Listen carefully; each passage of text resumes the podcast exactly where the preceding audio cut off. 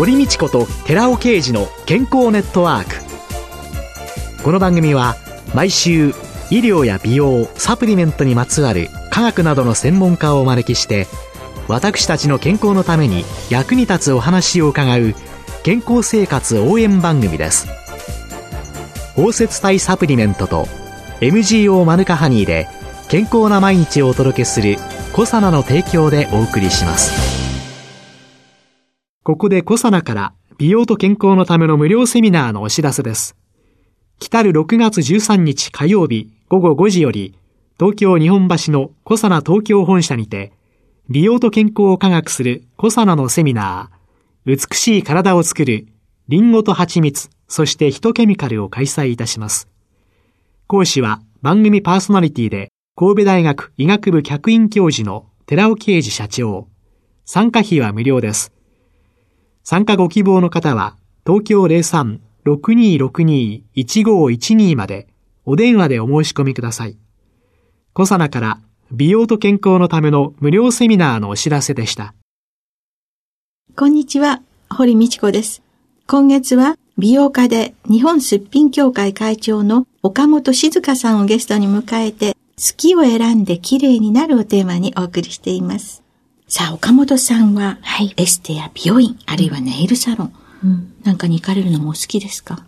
実はですね、あんまり好きじゃないです。気持ちは上がるんですけれども、うん、行かなきゃ行かなきゃっていうのが苦手なんですね。うん、例えば大事なお仕事がある時とかに、あ、どうしよう、じゃあ今美容院に随分行ってないから行かなきゃいけないとか、あ、じゃあ今回はカットもカラーもやるんだったら3時間ぐらい座ってなきゃいけないとか、どうしてもそういうふうに思ってしまって好きではないと思った時に、じゃあ頻繁に行かないような髪型にしてもらえばいいんじゃないかっていうふうに思って美容院で言うと、根元の染めたのと染めてないのが分かりにくいカラーにしてもらうとか、白髪が気になるので、白髪のところはもうマスカラを塗っちゃう。朝、メイクするときに。白髪なんてない？ありますよ。見えますか？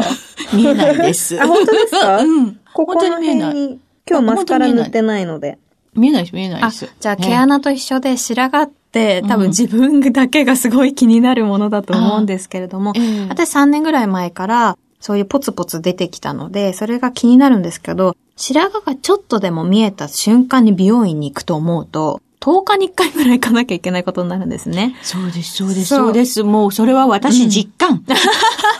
うん、もうね、本当にね、うん、でもなかなか美容院に行く時間も取れない。うん、はい。で、それがまたストレス。それで、行くとなると、やっぱり本当にね、3時間座ってるのがね。ねでも白髪を見るのもストレス。うん、もう両方。塗るだけで染まりもする、こう、ヘナカラーのマスカラとかもインターネットで売ってたりとかするので、えー、そういうアイテムとか、私は普通にマスカラを塗ってしまうんですけれども、うん、なんかそういう方法を見つけたりとか、あとネイルサロンに関しては、ずっとジェルネイルをしてたんですけれども、えー、1年ぐらい前に辞めたんですね。えー、なんでかっていうと、ジェルネイルってやっぱりつけたあと5日間ぐらいは素敵なんですけど、うん、どんどんどんどん伸びて浮いてくるので、うん、伸びて浮いた爪って何もしてない爪よりも気になるというか、気になるなああ、また行かなきゃいけないのかなっていうので5年ぐらいやってたんですけれども、もうやめるって思って、素の爪でじゃあ美しくいるにはどうしたらいいかと思った時に、ネイルのアイテムを揃えると思って、揃えるって言ってもそんなに多くなくて、こう形を整えるヤスリと、あとはこう爪、肌をも綺麗に、手をも綺麗に見せてくれるようなベースコートですね。うん、を見つけようと思って、一番最初に塗るツヤを出すアイテムなんですけれども、ベースコートたくさん種類売ってますので、その中から、あ、この色綺麗だなと思ったものを置いていて、ベースコートってなかなか剥げないんですよ、家事とかしていても。あ、そうなんですか？そうなんです。ネイルカラーってやはり色がしっかりついてますので、うん、爪先とかお皿洗った後とか気になるんですけれども、うん、ベースコートってほぼ爪の色をしてるので、うん、かけにくいテクスチャーなのもありますけど、かけてもあまり気づかないというか、綺麗に見えたままなんですね。なのでそういうベースコートを塗って形を整える。で、本当にたまにネイルサロンに行ってネイルケアをしていただくことで、肌が柔らかくなったりとか、本当に正しい爪の形ってこういう形なんだっていうのを拝見して、その技を盗んで帰るみたいな、それをお家でやるみたいなやり方に変えたら、すごく気が楽ですね。エステはいかがですか？エステは、めったに行きません。もう旅行みたいな感覚でエステは、私の中では。すごく特別なリフレッシュ空間という感じなので、うん、半年に一回も行かないんじゃないかな。ご自分の中で白髪対策とか若くてらっしゃるけれども。はい、そう、なんか嫌と思ってる気持ちを排除するみたいなのが一つのテーマになっていて、うん、なんかできないかなって言って、うん、なんかこう人に聞いたりとか、検索したりとか、もう美容師さんとかにも聞いちゃいます。なんか白髪とかってすぐ見えるじゃないですかって。言って、そういう時どうすればいいですかとか聞いて、で、私はヘアメイクさんにマスカラ塗っちゃえばいいんだよって言われて、あ、塗っちゃおうっていうことで。あと好きな入浴方法や、はい、お風呂上がりのケアについてはいかがですか？はい。私、あの、一つまみの塩をいつもお風呂に入れていまして、えー、塩は何でもいいんですけど、キッチンのお塩でもいいんですけれども、できるだけこう加工がされていないそのままの塩を一つかみ入れることで、汗が出るんですね、うん、うん。なかなか私汗かかない体質だったんですけれども、塩を入れるようになってから、ポカポカと温まるようになりました。あと、割とね、疲れの取れ方が違うっていう実感があって、やっぱりこういろんなシーンで日本人って塩を使ってお清めしてきたと思うんですけれども、うん、そういう期待も込めて入浴にはお塩を入れてます、うん、で。お風呂上がりのケアって果てしなく多く感じてしまうんですけれども、うん、ボディの保湿っていうのが一番私にとっては面倒嫌だなっていう気持ちだったので、もうお風呂場にオイルを置いてしまってるんですね。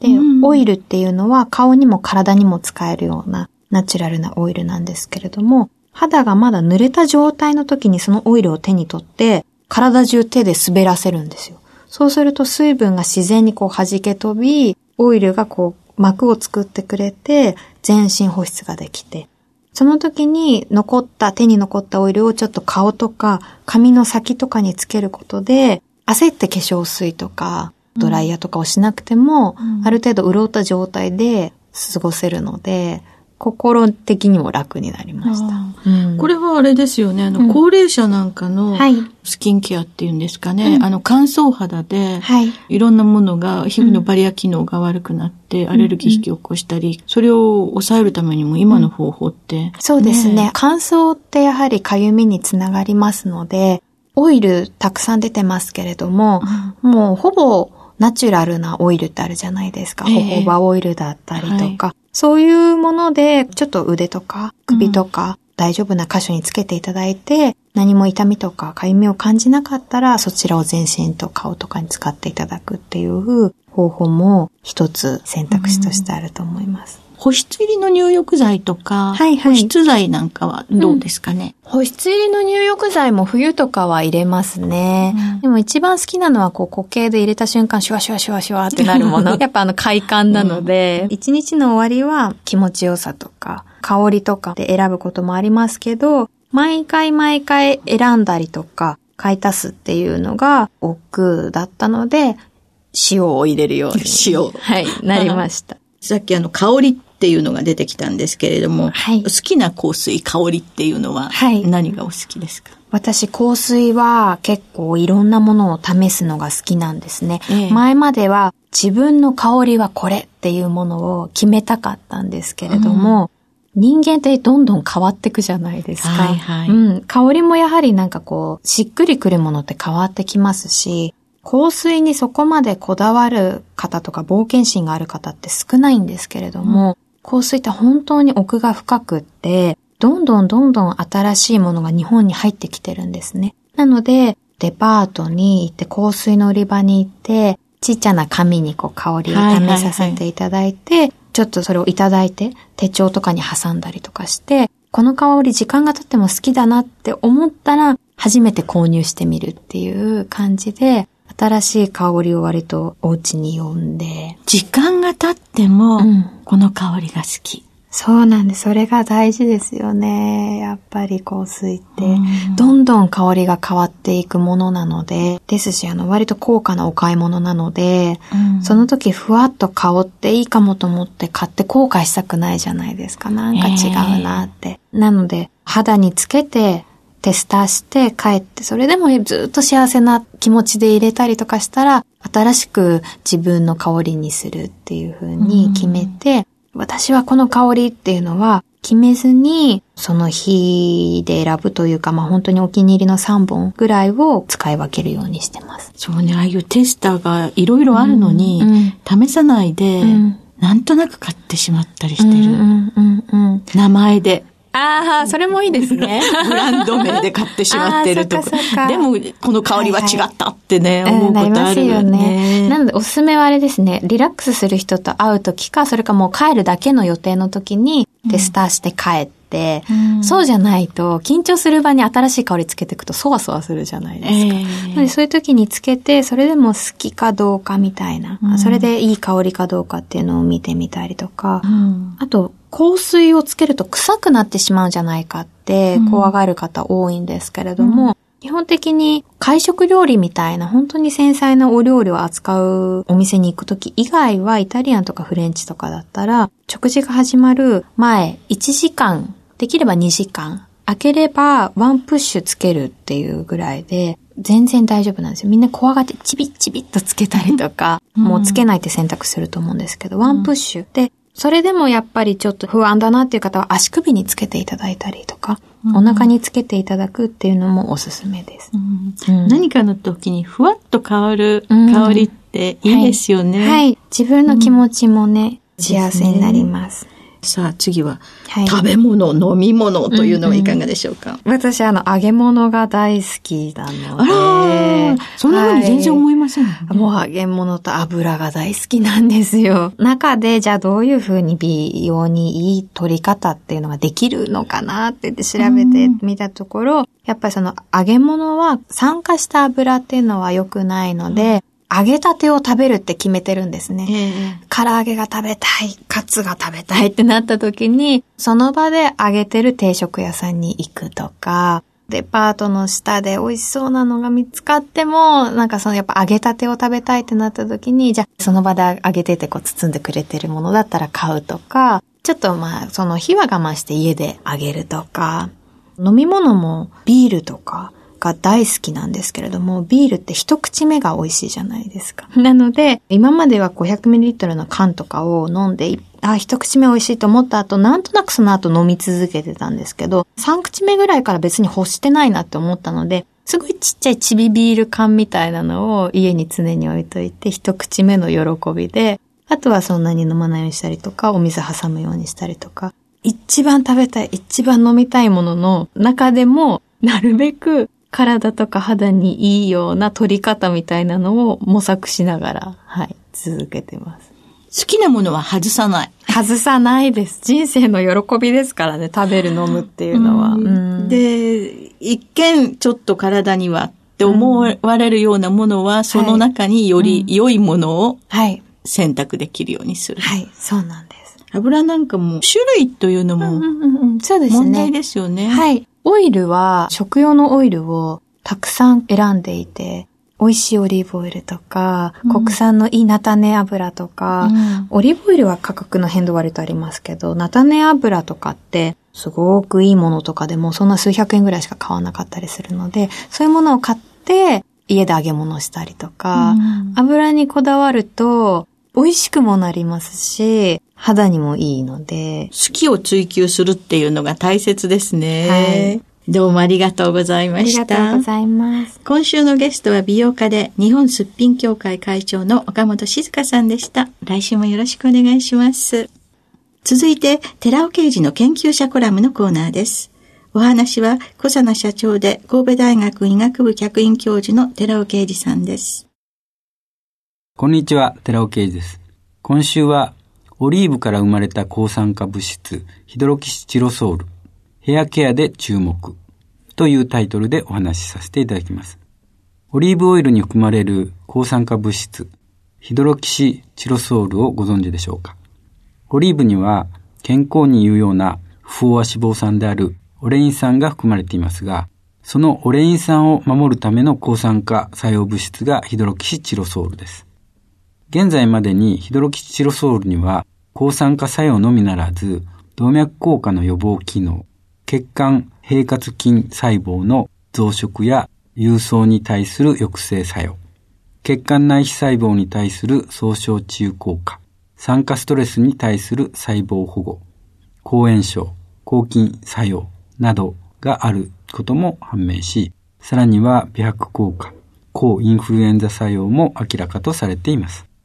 そして特に今注目されているのがヘアケアへの利用なのです。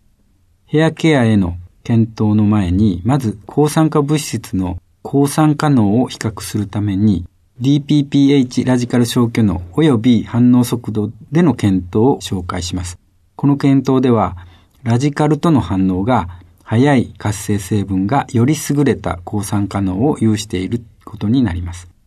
その結果、ヒドロキシチロソールが他の抗酸化物質のビタミン C やビタミン E、緑茶、紅茶などと比較して、ラジカル消去反応は早く高い抗酸化能を示すことが明らかとなりました。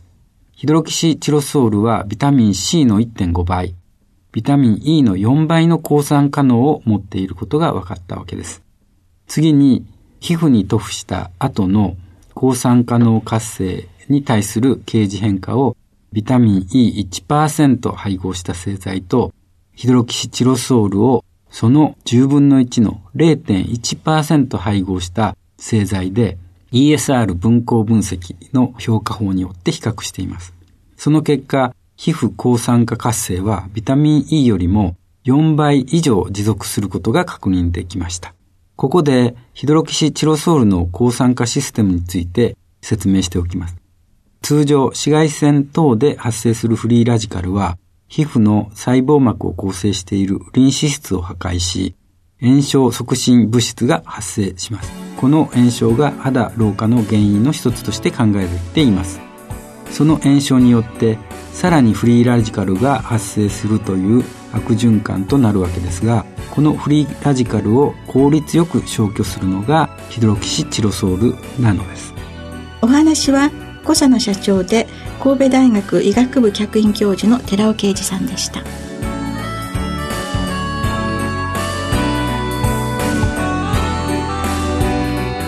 ここで小佐奈から番組お聞きの皆様へプレゼントのお知らせです3つの美肌成分デルタトコトリエノールフェルラ酸 Rα リポ酸を配合し環状オリゴ糖で包み込むことによって安定性を高め肌への浸透力を高めた美容液コサナのシクロラボラトリトリプルエッセンスホワイトを番組お聞きの10名様にプレゼントします。ご希望の方は番組サイトの応募フォームからご応募ください。コサナの美容液シクロラボラトリトリプルエッセンスホワイトプレゼントのお知らせでした。